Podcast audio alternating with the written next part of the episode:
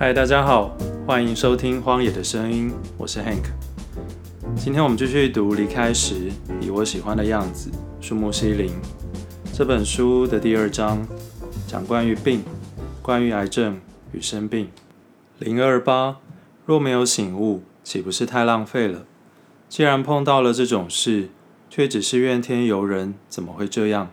那可就亏大了。托生病的福。我醒悟到了好多事情，若没有醒悟，岂不是太浪费了？既然碰到了这种事，却只是怨天尤人，怎么会这样？那可就亏大了。对于生病，我是抱着原来会这样呢的心情去面对。不过，就算没特别发现什么也无所谓。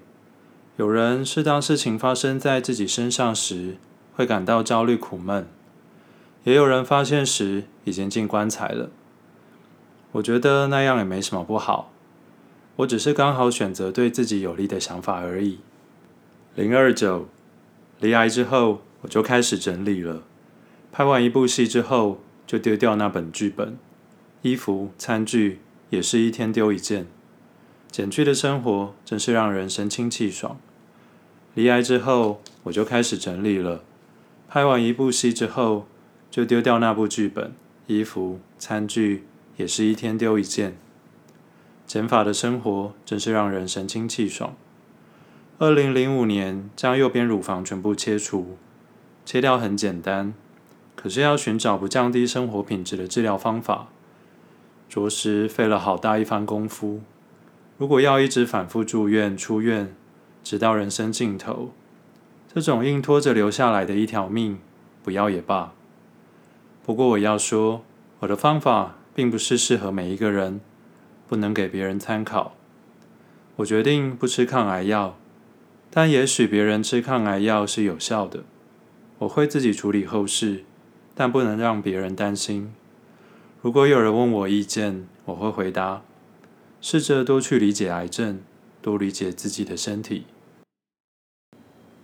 零三零，生病也是有好处的，即使得奖。也不会引来嫉妒，稍微失言也不会有人责怪你。渐渐没力气吵架了，变得十分谦和。后来，由于癌细胞转移到身体各处，最近每年要去一次鹿儿岛的医院接受放射线治疗，一天仅照射十分钟，不过得天天照射，持续一个月。虽然这也是一种重新检视人生的好机会，但久了。还是会把人的耐性给磨光吧。于是我提议，医生，可不可以把我的疗程缩短到一个星期，稍微烧焦一点也没关系啦。我可是完全没有作为抗癌斗士的心情呢，也看过不少接受抗癌药治疗的人受苦的模样。然而我的治疗法完全不影响生活品质，所以我十分感激。生病也是有好处的。即使得奖，也不会引来嫉妒；稍微失言，也不会有人责怪你。渐渐没力气吵架了，变得十分谦和。我这么说，恐怕有人要吐槽我，怎么可能？但我年轻的时候才不是这样。以前的我真的是很自以为是呢。零三一，我对任何事都能感到有趣。我对任何事都能感到有趣。即使对象是疾病，甚至因为觉得与疾病共存是有趣的，而考虑是否要放弃治疗，连医生都表示我说了你也不会听吧，而不管我了。零三二，我不喊痛，而是说啊，好舒服，将疼痛视为理所当然，接受它，与之共同生活，也可说是别有一番乐趣。最近。不知是不是放射治疗的后遗症，肩膀僵硬，动辄有如金属碰撞般。这时候我不喊痛，而是说啊，好舒服。将疼痛视为理所当然，接受它，与之共同生活，也可说是别有一番乐趣。由于我罹患着不重也不轻的癌症，让我可以在各种意义之下有效地利用它。比方说，要拒绝某些事情时，只要说句。癌细胞已经恶化了，对方也只好说啊，这样啊，嗯，不过生病以来，我还是多少变得谦虚一点了啦。零三三，如果没有癌症，我可能就是无趣地活着，然后无趣地死去，一生不好也不坏地结束吧。如果没有癌症，我可能就是很无趣地活着，然后无趣地死去，一生不好也不坏的结束吧。癌细胞这东西，并不是你切掉就没事了。世上这么多人都切过癌细胞，彼此同病相怜，时常会想要握着彼此的手，吐吐苦水，说句“好辛苦啊”。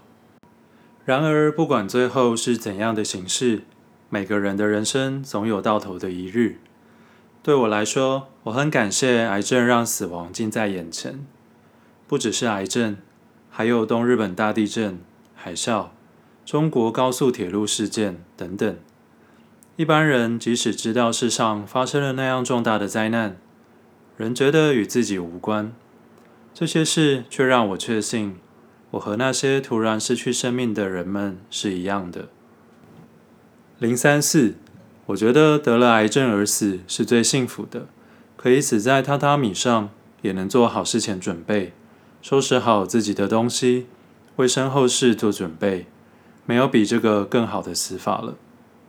大家本来就知道我有癌症，最早是十年前发现有乳癌，只是很偶然地在纪录片中看到医生对我宣告我的癌细胞已扩散到全身了，引起一阵喧腾。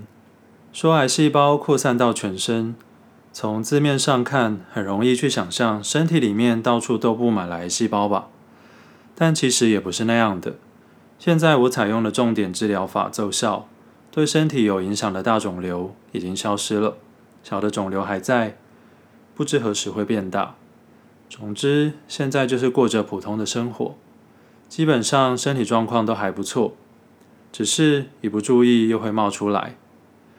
虽说我昨天晚上才喝掉一瓶红酒，我觉得得了癌症而死是最幸福的，可以死在榻榻米上，也能做好事前准备。收拾好自己的东西，为身后事做准备，没有比这更好的死法了。